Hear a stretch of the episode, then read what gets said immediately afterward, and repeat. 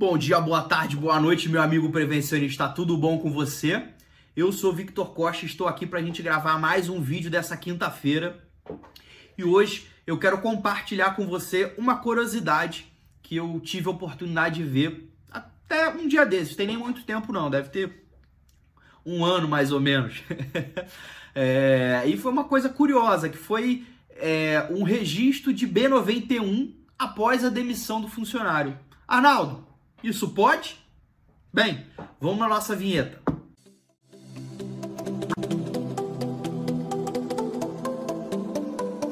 Bem, galera, vamos começar o nosso vídeo aqui pedindo um favor trivial, que é, se você ainda não assinou o nosso canal e não clicou nesse sininho aqui, por favor, faça isso neste exato momento, tá? Não vamos deixar para amanhã o que a gente pode fazer agora. E como eu falei, o nosso vídeo hoje é, é sobre. Ah, desculpa, vamos lá. O nosso vídeo hoje é sobre uma situação curiosa que eu vi que foi um registro de B91 após a demissão do funcionário. Primeiro, o que, que é B91? A gente já falou em alguns vídeos é, anteriores, na verdade, lá nos vídeos SST para todos, quando a gente falou da questão de afastamento que B91 é um código da Previdência Social para os acidentes do trabalho. Então, toda vez que um funcionário é afastado por acidente do trabalho, ele vai ser considerado um código B91, tá? Agora, é, o que, que acontece? Por que, que um funcionário ele recebeu o B91, ou seja, ele teve um acidente de trabalho mesmo depois da demissão? Tá? Ou pode ser identificada uma aposentadoria por invalidez é, é, ligada a acidente de trabalho, mesmo após a rescisão do contrato de trabalho. Por quê? Existe uma coisa chamada nexo técnico epidemiológico, tá? De todos os nexos técnicos previdenciários, o nexo técnico epidemiológico é um deles. E o que, que acontece? É, é, esse técnico, esse nexo técnico epidemiológico, ou o famoso NETEP, tá? Ele vai verificar se a doença que o trabalhador adquiriu ou tem, ela tem enquadramento com o KNAI, né? A, é, o, o KNAI nada mais é do que o Código Nacional de Atividade Econômica, relacionada àquele CNPJ específico. São se é uma empresa é, de construção civil, certo? Tem um KNAI lá da Construção Civil, 42211, que é construção de rodovias e ferrovias. É, ela vai num quadrozinho, né? O, o médico perito ele vai na, no quadro lá do, da legislação previdenciária. Ah, essa doença aqui tem enquadramento, é, tem nexo técnico, ela tem. Ah, então ela vai ser é, acidente de trabalho. Então é prerrogativa da Previdência, através deste nexo, através de uma relação de doenças, definir se é ou se não é acidente de trabalho. Então vai caber à empresa monitorar isso é, é, é, e saber é, se. É, opa, opa, Ah, vamos lá. Vai caber à empresa é, tá monitorando isso. Agora, se o funcionário já foi demitido, né? Como a empresa vai saber que foi aberta foi aberto um, um, um, né, um, um afastamento se o, funcionário não vai voltar à empresa. Né? Você, através das consultas à Previdência Social ou através do, do próprio FAP, é, porque a, a Previdência ela gera quais foram os afastamentos registrados é, no seu CNPJ, lá você tem uma senha, o login da Previdência, você a, a, entra e vê a questão dos, afast, dos afastamentos. Então, periodicamente, você tem que estar tá é, visualizando dentro do site da Previdência Social a questão dos afastamentos existentes ligados ao seu, é, é, ao seu CNPJ. Só que para isso é importante que você é, tenha um histórico de afastamento, tenha um acompanhamento desses funcionários de forma é, é, coerente. É, a gente gravou como eu já falei, né? Desculpe se eu estiver sendo repetitivo. A gente gravou no, no, na nossa série de vídeos SST para todos a questão de cuidados com os afastamentos. Então ali a gente explica um pouco melhor isso, mas resumidamente aqui é o seguinte: é, se você contrata um funcionário, ele começa a apresentar atestados é, é, é, periodicamente, afastamentos médicos, você não pode simplesmente deixar isso passar batido. Interessante que você vá fazer um histórico desses afastamentos, né?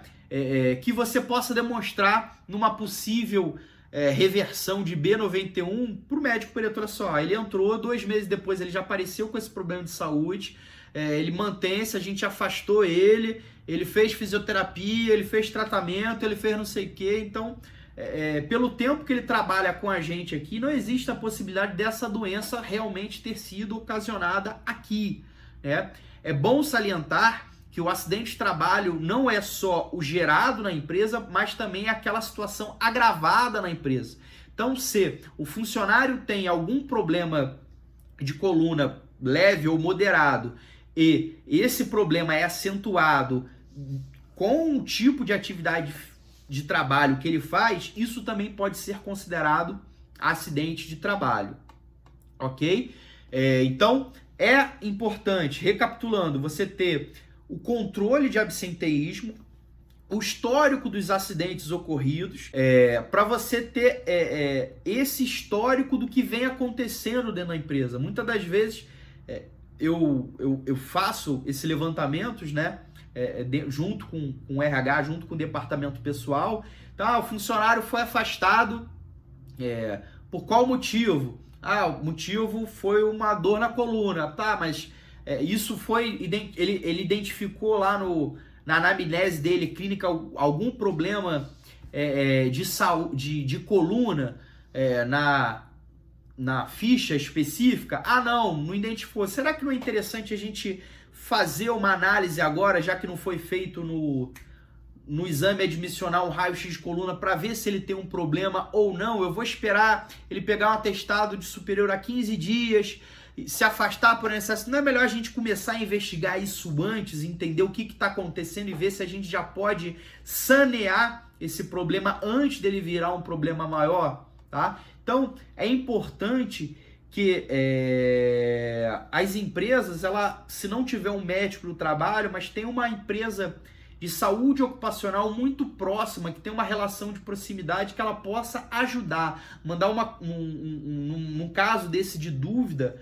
é, é ou, ou é, investigação sobre o estado de saúde do trabalhador, levar para avaliação de um ortopedista, de um oftalmologista. Né? Não adianta você mandar um cara que está com um problema de coluna, um problema de joelho, simplesmente voltar no médico do trabalho, que muitas das vezes não é especialidade, ele não vai poder avaliar se aquele é, é, é, problema, se aquela doença tem realmente causalidade com é, a atividade que ele executa. Bate um papo, explica um pouco a atividade, que muitas das vezes o médico examinador ou até o próprio coordenador do PCMSO, ele não vai ao local de trabalho, não sabe exatamente o que, que acontece. Não deixe esse trabalhador ir simplesmente a uma consulta é, é, médica na sua clínica de saúde ocupacional. É, é, converse com, com o médico que vai atender, explique exatamente o que ele faz. A intenção não é mudar algum resultado ou forjar nada, mas sim deixar as coisas claras para você realmente ter é, um resultado justo. É, porque muitas das vezes o funcionário vai lá, conta uma história, o médico não conhece a realidade, não sabe como é que funciona, não tem entendimento, ele muitas das vezes vai na é, é do funcionário, tá? Outro caso que eu tenho para é, é, comentar com vocês, eu já vi situação de um funcionário que foi é, afastado como B91 por um problema cardíaco, né? É, uma doença pré-existente, por estomatite, algumas doenças que não têm correlação nenhuma com a atividade, mas que a Previdência, é, por.